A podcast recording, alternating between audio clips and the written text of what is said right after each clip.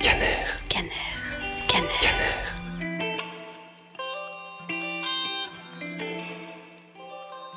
À la fin des années 70, au début des années 80, 8 ça suffit, une série télévisée américaine était très populaire. Une cinquantaine d'années plus tard, et une fois de plus, la réalité a rattrapé, même dépassé la fiction.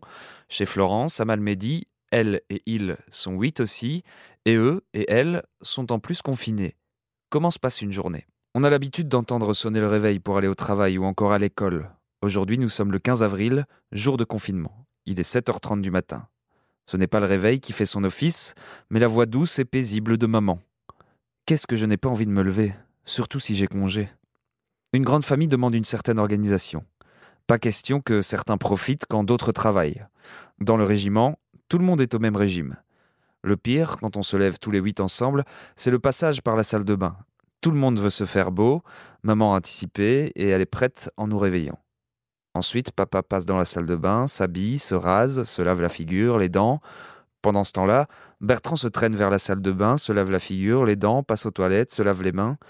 Toutes ces actions sont lentes et molles. La flemme a pris possession de son corps. Aurélie est près de la porte de la salle de bain, elle attend. Elle s'y précipite dès que possible, ferme la porte, prend une bonne douche.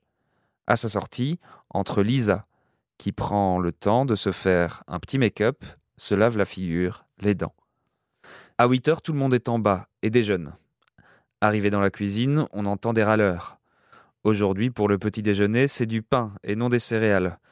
Oh non, pas encore du pain Ou il n'y a plus de gouda? Mathéo, lui, ne déjeune pas. Il n'aime pas ce pain-là. Il aimerait manger des céréales.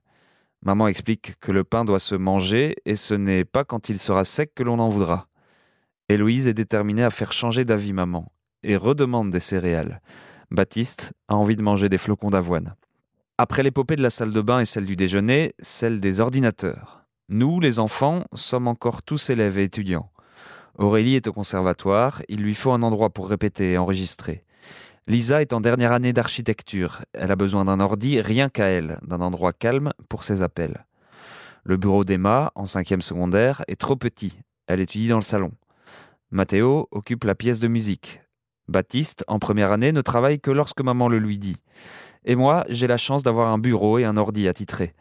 C'est bien beau tout cela, mais comment faire quand on doit tous travailler sur Internet et que le Wi-Fi bug? La cloche retentit. Elle appelle tout le monde à table et c'est là que ça dérape. Le menu Quel problème Compliqué de trouver un menu qui plaise à huit personnes aux goûts différents. Ce midi, saucisse, navet, riz.